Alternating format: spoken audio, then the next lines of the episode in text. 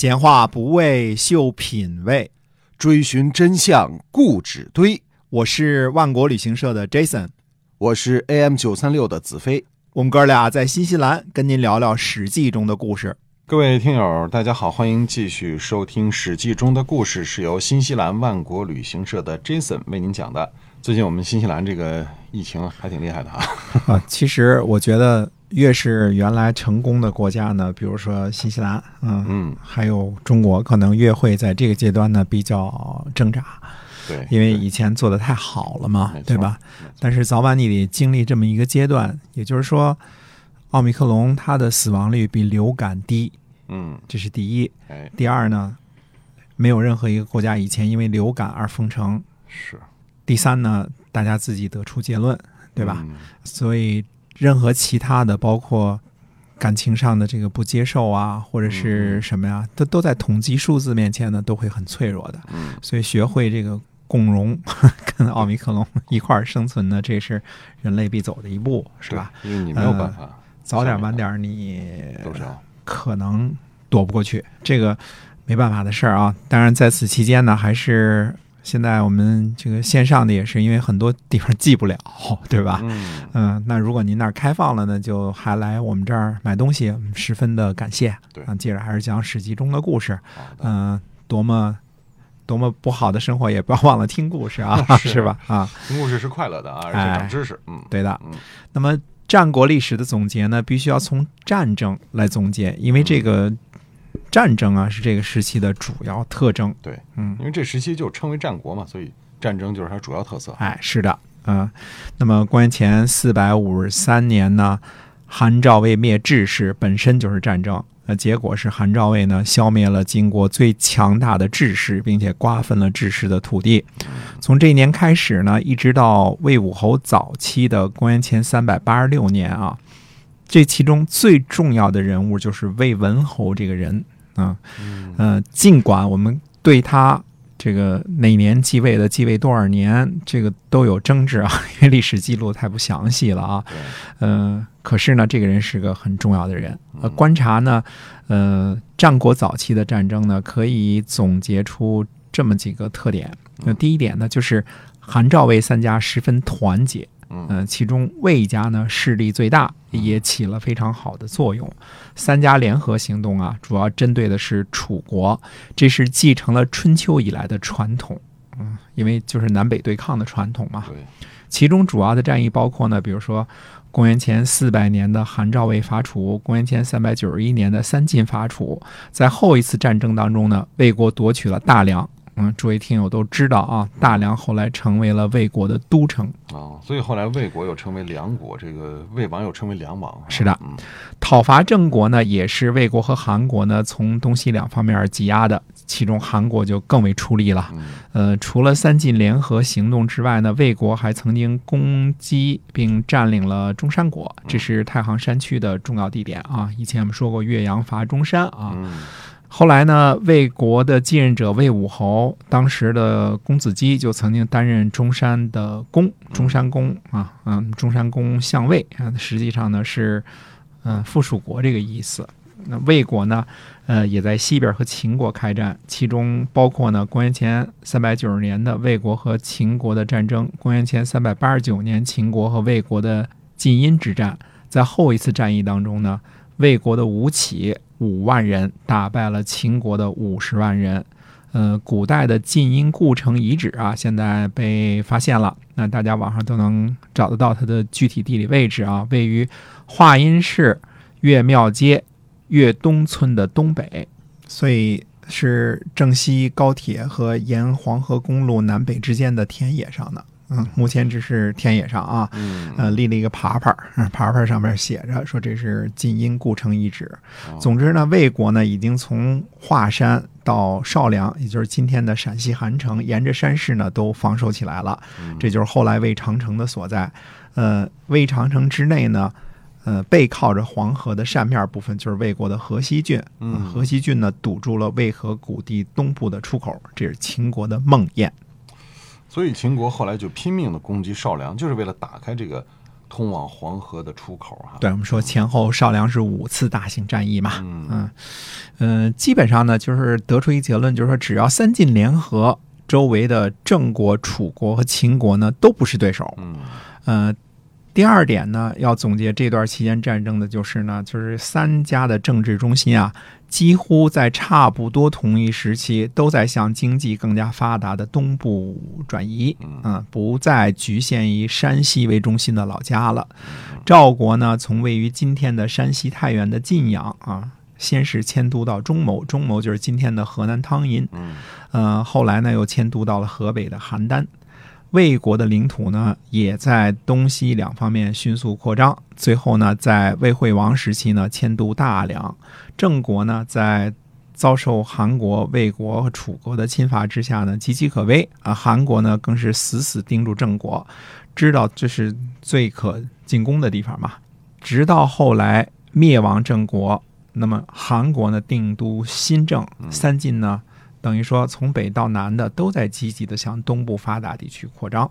嗯所以这战国一开始就是武力扩张，这确实跟春秋时期是不同的啊。哎，呃，还有一条副线呢，是公元前二百九十二年，田齐把姜姓的齐康公迁于海上，完成了取代姜姓的过程。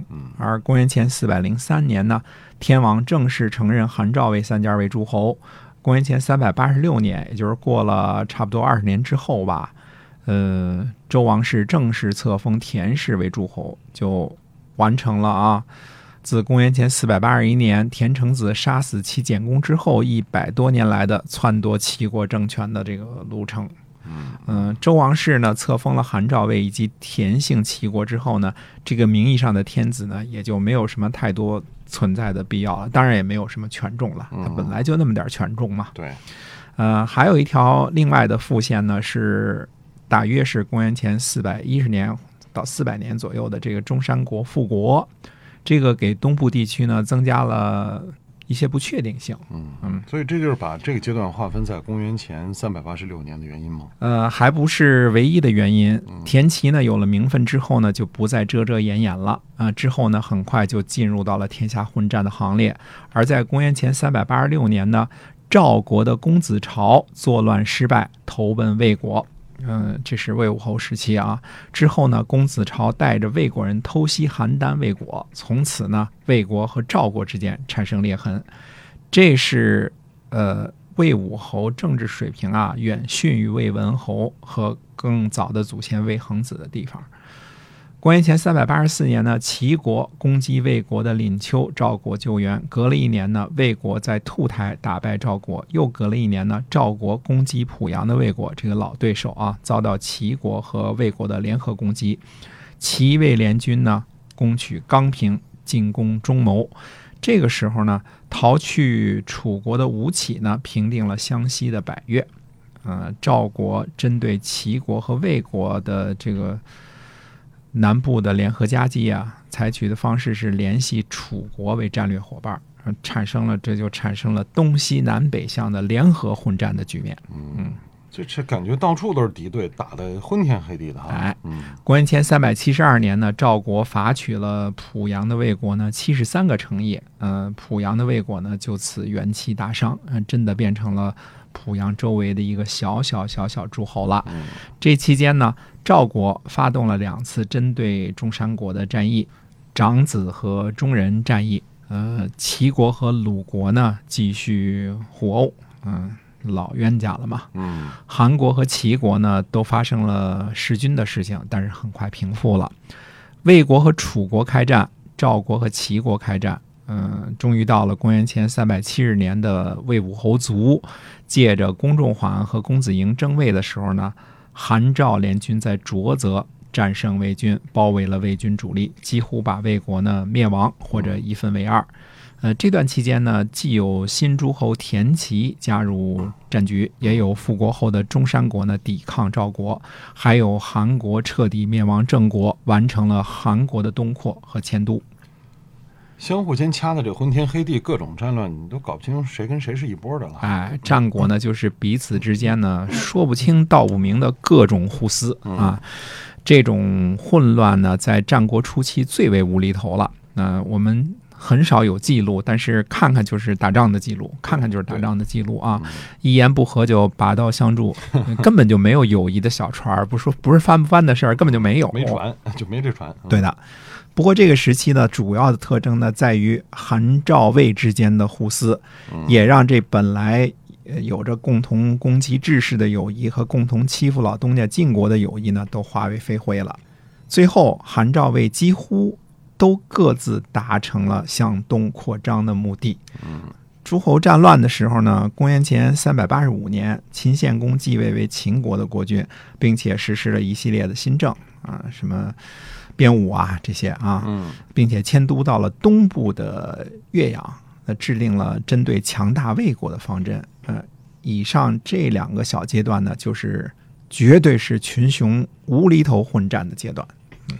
这叫一个乱，都不知道谁跟谁打了。哎，嗯，我们还少说了其中一年的战争，就是公元前三百八二年啊。这一年呢，齐国伐燕，攻取了桑丘。之后呢，魏国和秦国呢攻击韩国，赵国和楚国救援。再之后呢，韩赵魏一起联合进攻齐国，到达桑丘。嗯嗯，那这就更乱了。嗯，是，真的是。所有的这些战争加起来呢，也不及公元前三百七十年的浊泽之战。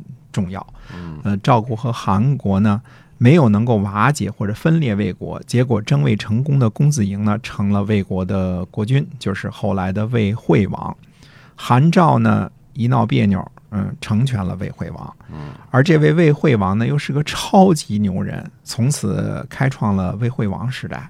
魏惠王在魏文侯和魏武侯的基础上啊，把魏国变成了一个超级强大的、无敌的。巨无霸，嗯，之后呢，在群雄间呢，第一个称王，嗯，后来呢，东西两战呢又作战失利，把魏国从顶峰呢拽到了谷底，嗯，活的时间太长了，什么都得经历一下啊，嗯，爬个坡再下个坡，嗯，这个人物在战国的时候真是一个亮瞎人眼的枭雄啊，哎，魏惠王呢在继位一年啊，就是。可能是继位的当年啊，就是公元前三百六十九年呢，就在马陵打败了韩国，在淮打败了赵国，报了浊泽之战的一箭之仇。